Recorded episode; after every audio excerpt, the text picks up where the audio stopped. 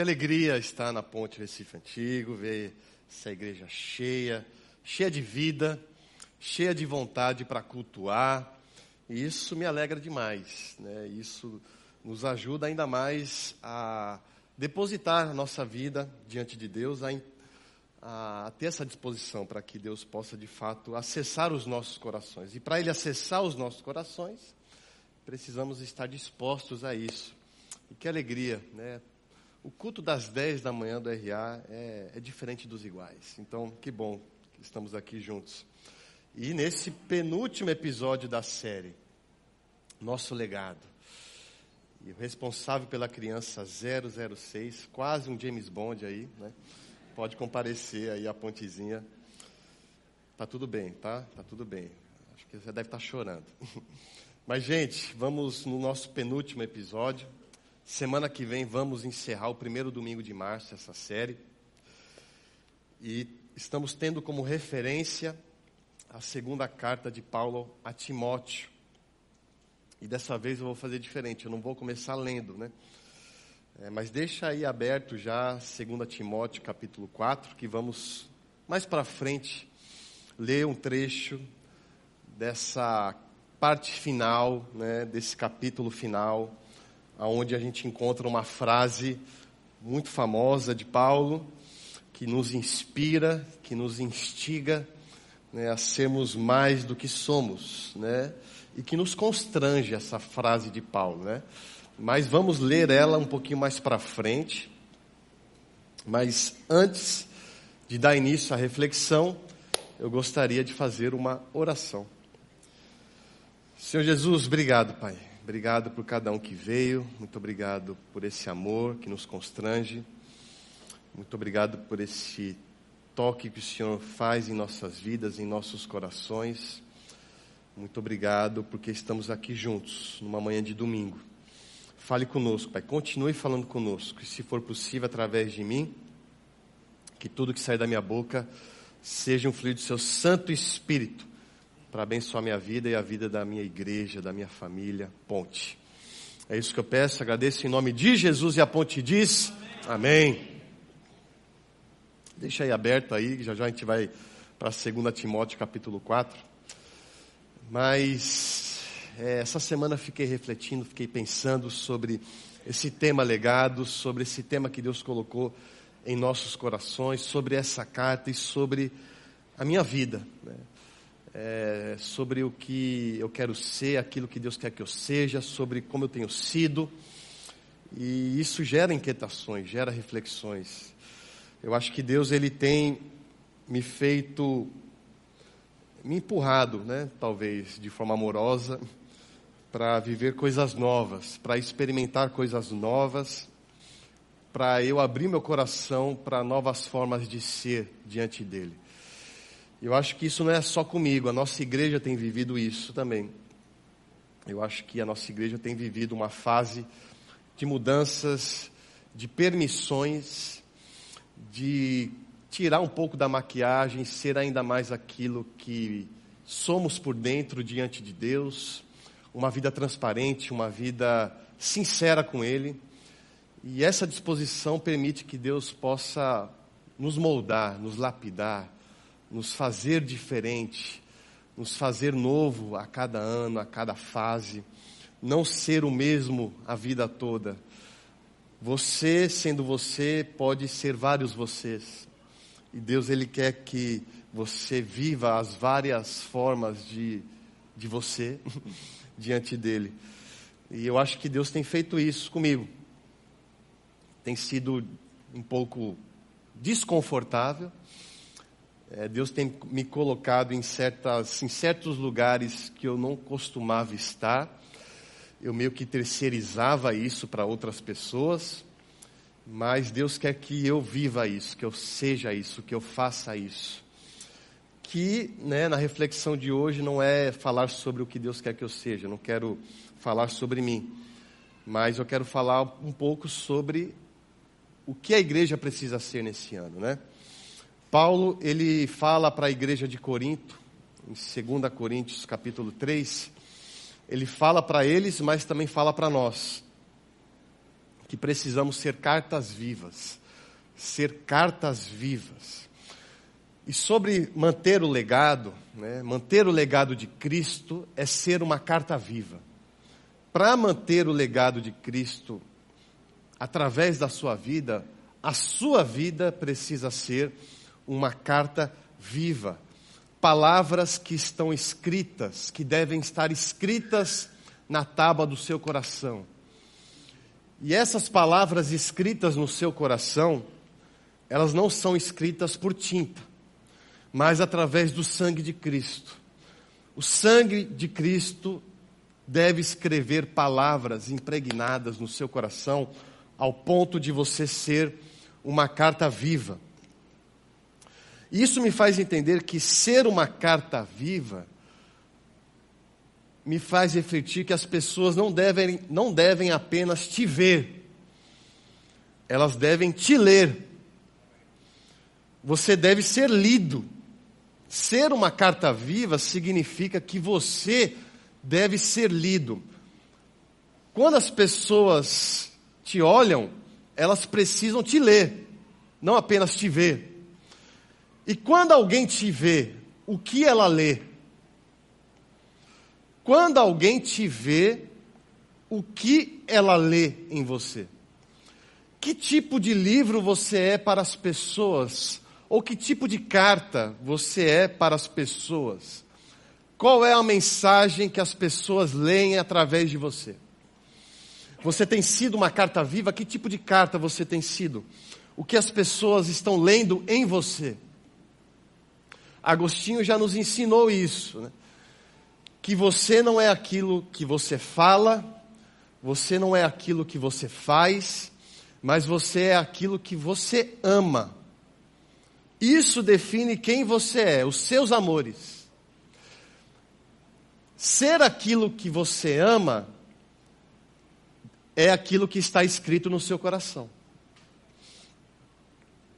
Aquilo que está escrito no seu coração é aquilo que você ama. E quais são os amores que estão escritos no seu coração? Porque você pode falar para mim que ama certa coisa, mas talvez esteja escrito uma outra coisa dentro do seu coração. É fácil falar de amores que você não vive. É fácil cantar sobre um amor que não está escrito no seu coração. Então, falar não significa que esteja escrito. Então, o que está escrito no seu coração? Quais são os seus amores? Nos gabinetes eu acabo tendo esse tipo de experiência. Eu acabo pegando um pouquinho dessa habilidade. Aonde as pessoas falam uma coisa diante de mim, mas eu leio outra coisa nelas. Elas falam para mim que amam certas coisas, mas eu leio outros amores nelas. Então elas falam, pastor, eu amo a minha família mais do que tudo, mas eu leio uma outra coisa. Na verdade, você se ama mais do que tudo. Pastor, eu trabalho muito por amor aos meus filhos. Não, você trabalha muito porque você ama mais o seu trabalho do que os seus filhos. É isso que eu leio. Pastor, Cristo é o meu Senhor. Não, o seu Senhor é o dinheiro, porque quando o dinheiro acabar, o Senhor, Cristo, não fará sentido para você. Na verdade, o seu Senhor é aquilo que você acha que Cristo pode te oferecer. Por isso que você está aqui nesse gabinete, por isso que você frequenta a igreja, não para adorar a Deus, mas para buscar um falso Deus através do verdadeiro Deus. Claro que eu não falo com essas palavras, né? eu sou um pouquinho mais manso, mas eu estou aqui desabafando isso com vocês. Mas é natural você ouvir uma coisa e ler outra coisa, né?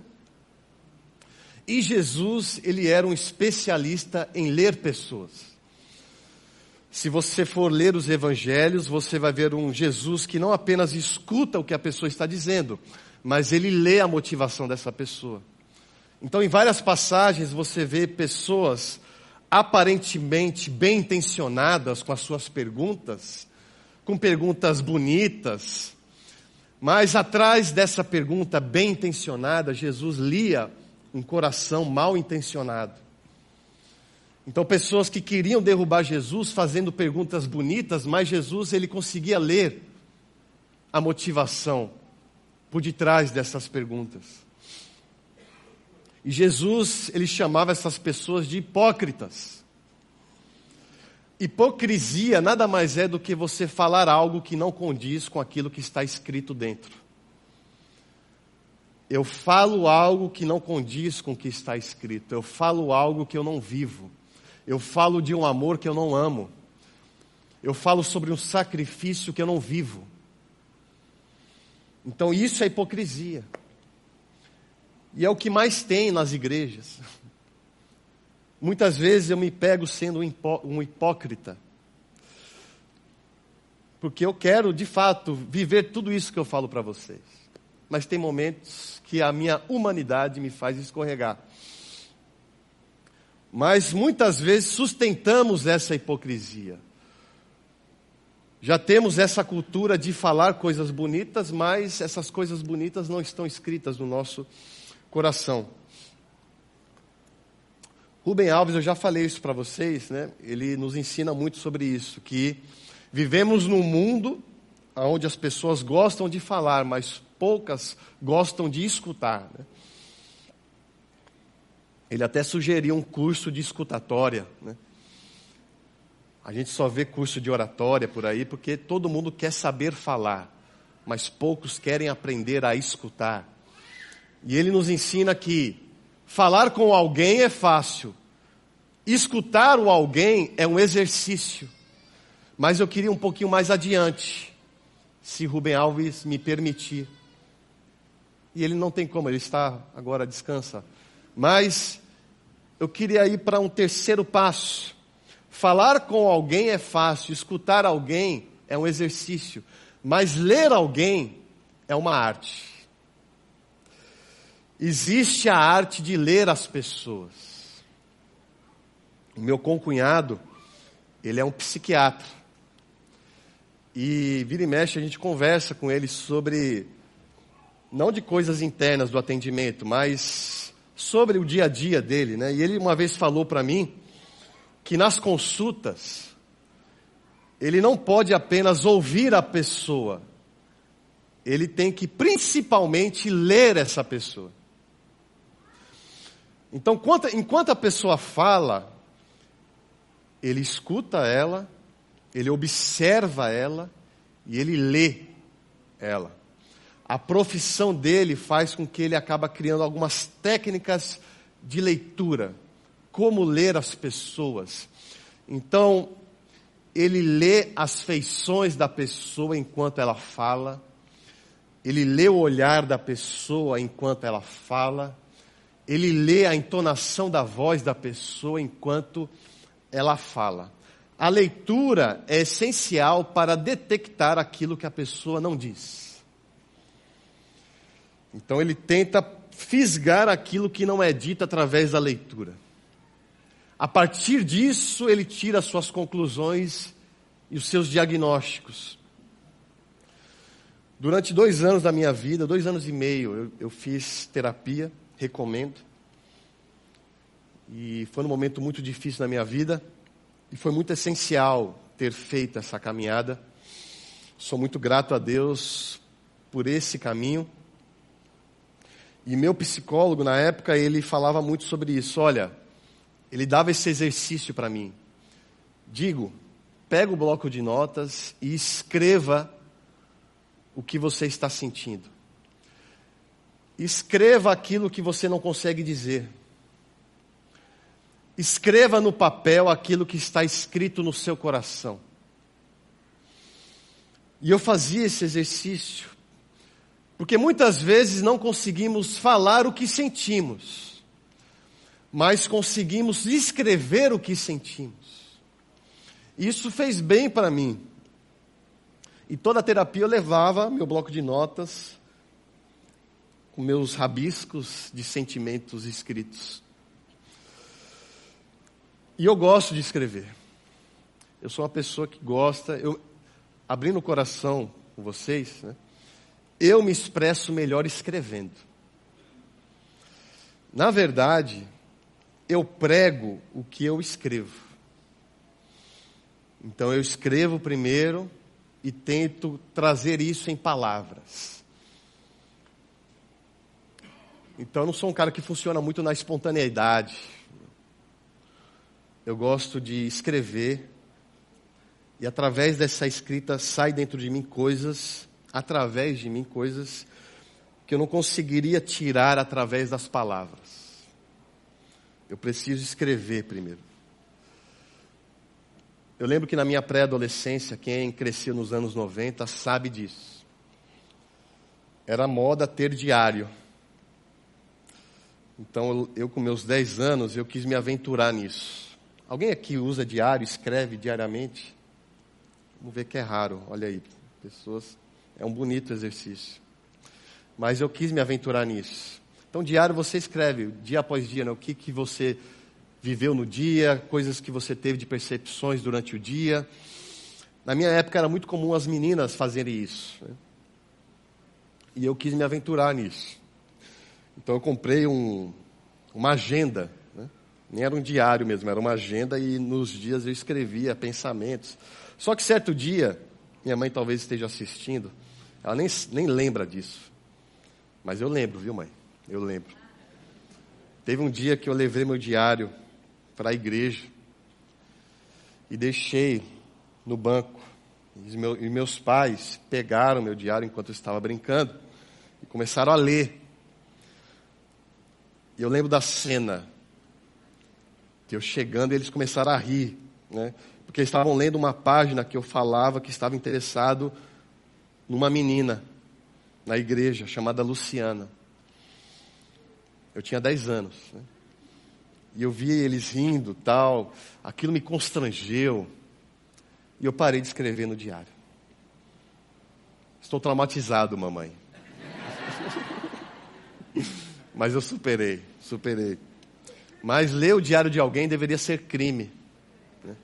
Porque ao ler, ao abrir o diário de alguém, você está lendo coisas íntimas, profundas coisas que estão escritas no coração da pessoa e você está invadindo isso. Se você faz isso, você vai para o inferno. Você não vai, não, calma. Mas cuidado, você né, peça perdão a Deus, porque isso é uma invasão, né? Hoje temos acesso a diários de pessoas importantes que passaram pela humanidade, na humanidade.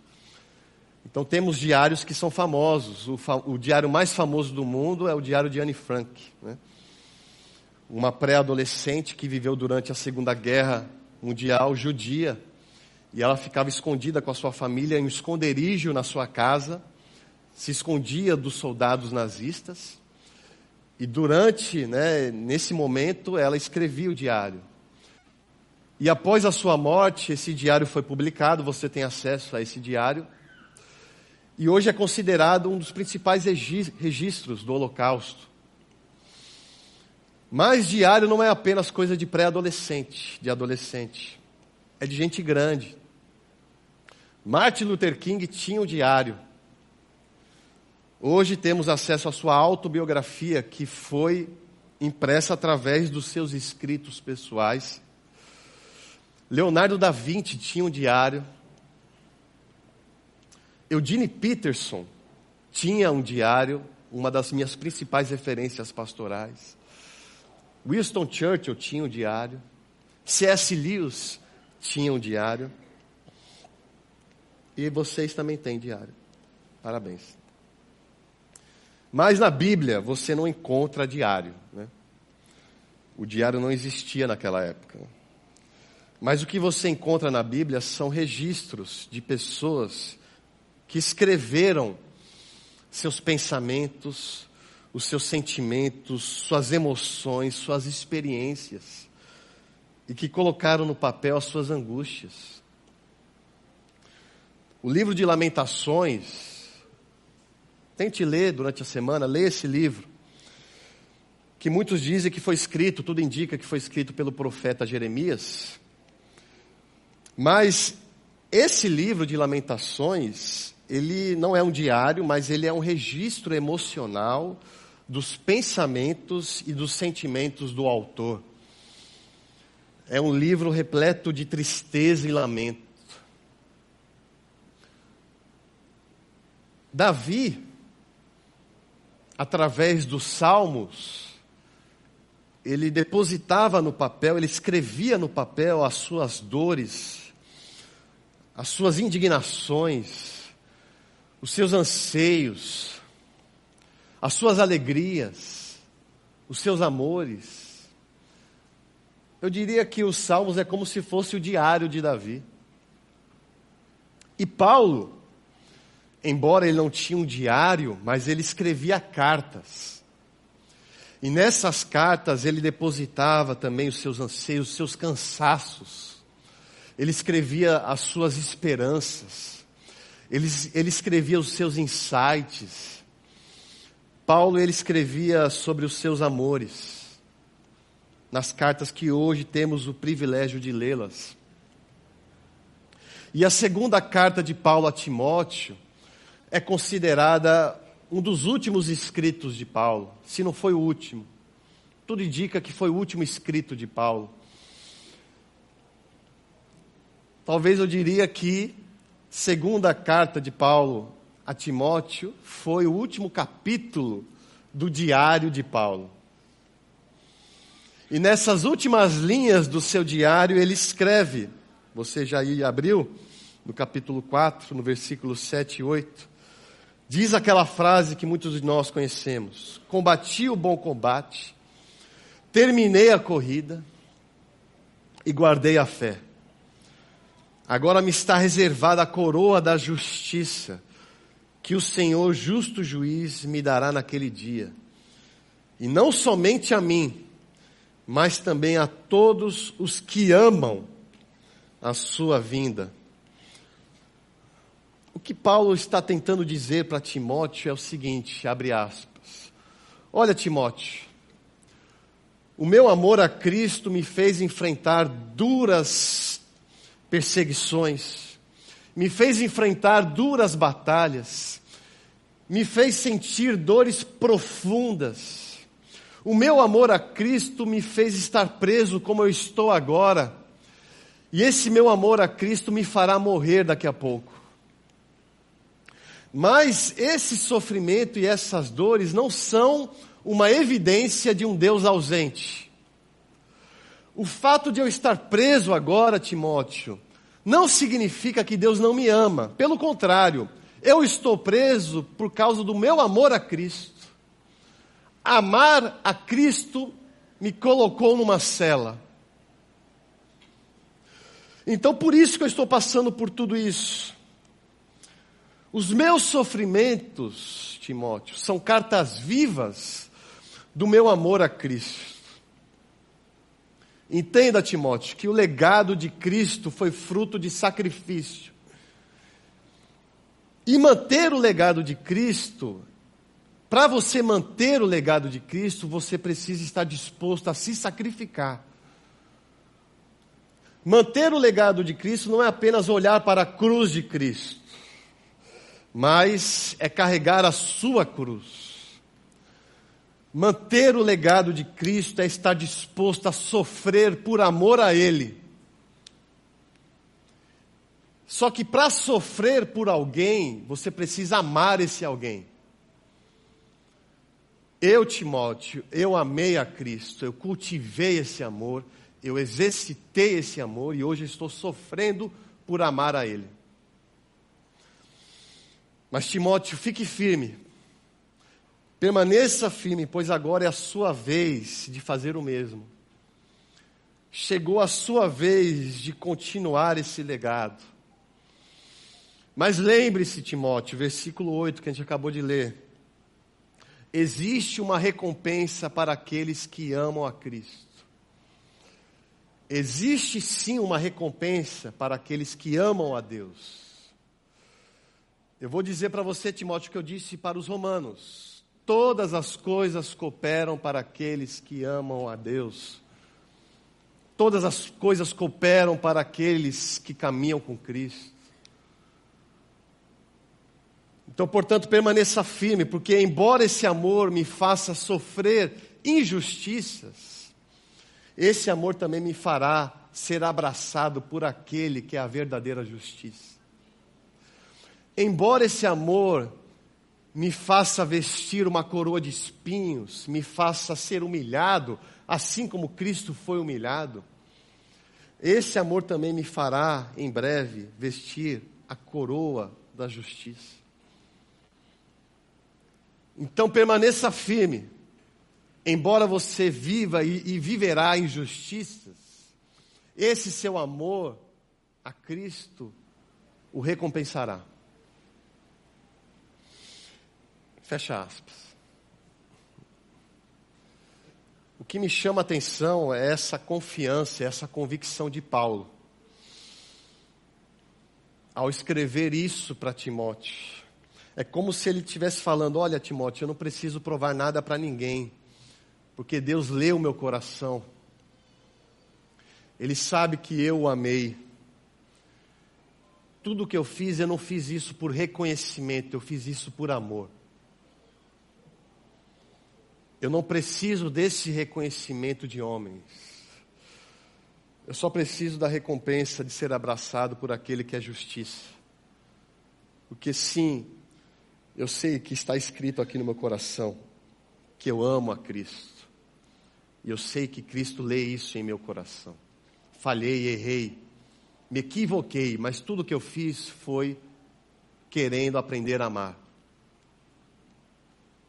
Então, não importa o que eu fiz ou deixei de fazer, o que importa é que eu amei. E eu exercitei esse amor. Eu cultivei esse amor, eu busquei esse amor. E quando eu escrevo tudo isso, eu escrevo também para mim. E passo para vocês, né? Se eu morrer hoje, se você morrer hoje, Deus me livre, talvez Deus queira que você permaneça mais um pouco, mas se você morrer hoje, o que estaria escrito na última página do seu diário? Se você morrer hoje, quais são os amores que estarão escritos no seu coração? Lembrando que aquilo que a gente acabou de ler no versículo 8, existe um juiz que vai ler o seu coração e vai ter uma definição sobre aquilo que ele vai ler. Lembrando que Deus, ele não quer ver as suas conquistas. Ele quer ler as suas motivações. Deus, o justo juiz, ele não quer ver o que você fez, ele não quer ver o que você faz. Ele quer ler o que você ama. Assim como Jesus nos mostrou em Mateus 7, se não me engano, e ele diz: Muitos chegarão diante do juiz e vão falar: Jesus, Deus, eu fiz tantas coisas em seu nome, eu ajudei tanta gente, eu dei tanta cesta básica para as pessoas, eu curei pessoas, eu fiz tanta coisa em seu nome, mas esse juiz vai falar: Eu não te conheço. Porque não importa o que você fez, o que importa é que eu estou lendo no seu coração. Não importa o que você fez, o que importa são as suas motivações ao fazer o que você faz. Então, para Jesus, para Deus, o que mais importa é aquilo que Ele vê no seu coração e não aquilo que você faz. Então, se você morrer hoje, o que está escrito na última página do seu diário? Quais são os seus amores? O que Jesus vai ler ao abrir essa última página? E no final dessa, dessa reflexão, eu não queria falar algo especificamente de algo que talvez você esteja passando, mas eu quero fazer um convite. Um convite de arrependimento. Talvez você seja um cristão que não ama Cristo. Talvez você seja um cristão porque você se ama.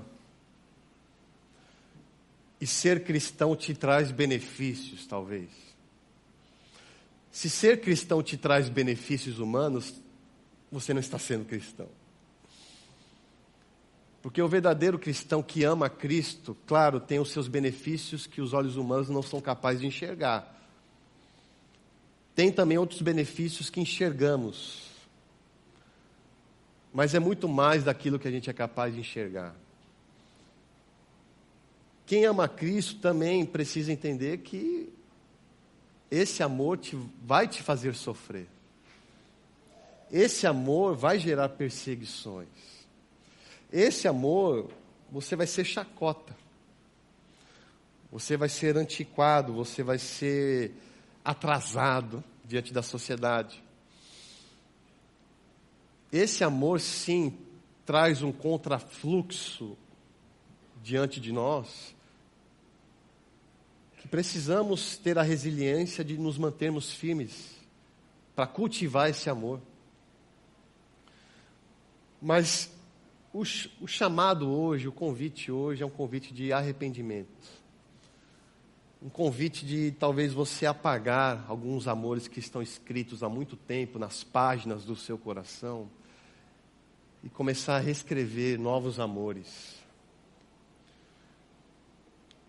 Nós precisamos amar Jesus. Isso aqui não é sobre o que ele pode te oferecer, não é sobre se te faz bem ou não, é sobre cultivar um amor que ele quer que você tenha. Porque te amar, ele já te ama, isso não vai mudar. Mas como tem sido o seu amor diante dele?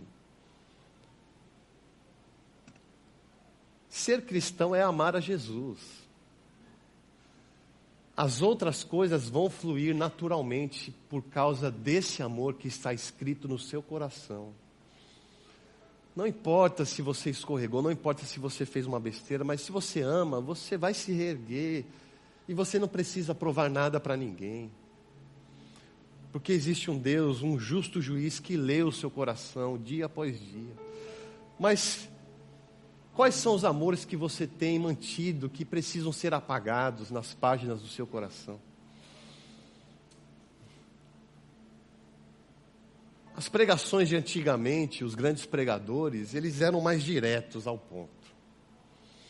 Eles não eram tão storytellings assim como a gente é hoje conta uma história para você entrar, para você entender. Não, eles eram mais diretos. Se arrependa. Se arrependa.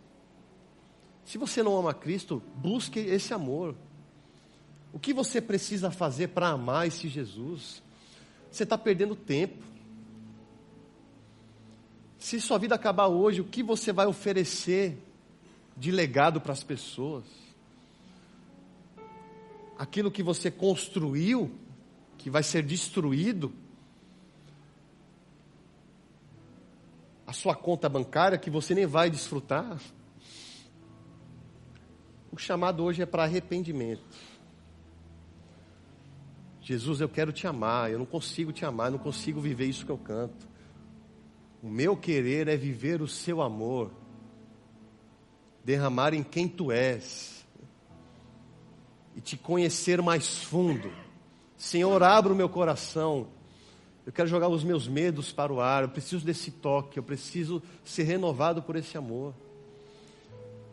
Então, chamado hoje, eu, Senhor, eu me arrependo de ter cultivado amores que não são seus amores, de ter amado muitas outras coisas além do Senhor, de ter me amado muito mais do que os meus filhos, de ter me amado muito mais do que a minha família tudo que eu faço que envolve o seu nome é para o meu interesse, Senhor. E eu quero apagar isso. Eu não quero que as pessoas leiam isso no meu diário posto. Mas eu quero ser uma carta viva hoje. Eu quero que as pessoas, ao me olharem, possam ler o Senhor em mim. Eu quero ser lido. Eu quero que a Sua verdade seja lida através da minha vida. É hoje, hoje é o dia. Peça isso. Busque isso a partir de hoje. Leia a Bíblia diariamente. Leia a Bíblia diariamente. Não é clichê, não é careta. Leia a Bíblia diariamente. Ore diariamente. Você só vai amar com aquele que você se relaciona. Eu amo a minha esposa porque dia a dia nos amamos, conversamos, e fazemos muitas outras coisas que não cabe aqui. Mas Você precisa cultivar esse amor. Você não vai amar a Deus cantando. Você só vai amar buscando. Leia. Leia. Leia isso aqui. Busque, ore. Tenho certeza que só isso vai cultivar em você um amor que está frio.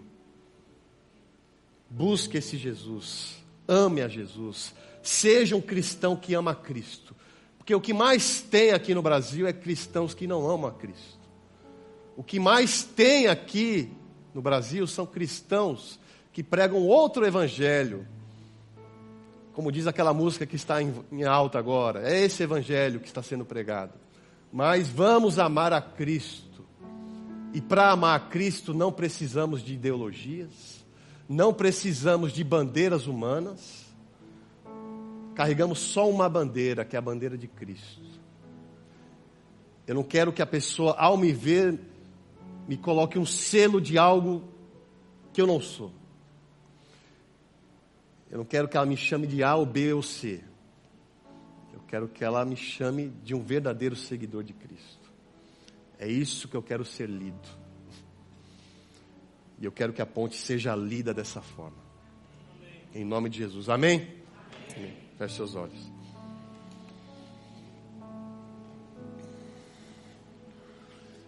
Nesse momento você quer apagar algumas coisas que estão escritas nas folhas do seu coração. E você quer reescrever.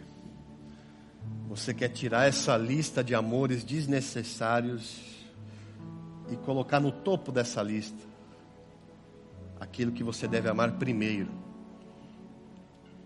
Você quer amar a Cristo. Amando a Cristo, eu consigo amar as outras coisas de uma forma saudável. Amando a Cristo primeiro, eu consigo me amar melhor. Amando a Cristo primeiro, eu consigo amar minha família melhor. Amando a Cristo primeiro, eu consigo ser aquilo que Deus quer que eu seja. Então, hoje, nessa talvez última página, ou tem tantas outras páginas que você precisa escrever, você quer reescrever essa sua história. Você quer amar a Cristo.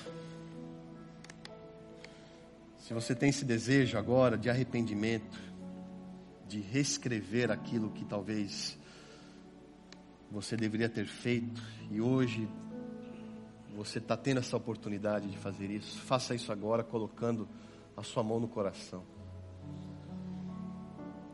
Coloque a sua mão no coração e fale: Senhor, eu quero te amar, me ensina a te amar. Que eu faça por onde para te amar. Eu sei que tem tantas coisas que acabam tomando tempo. E eu acho que eu não tenho tempo para te amar, mas eu preciso encontrar um tempo para te amar, Senhor. Que eu possa abrir mão dos outros tempos para ter esse tempo por, com você. Eu digo, estou colocando a minha mão no coração. E o segundo convite é para você que nunca recebeu esse convite. Sempre te apresentaram outros falsos evangelhos e hoje você quer viver essa boa nova. Você quer amar a Cristo, porque hoje você reconhece que Ele te ama. Sofrimento não é termômetro de amor.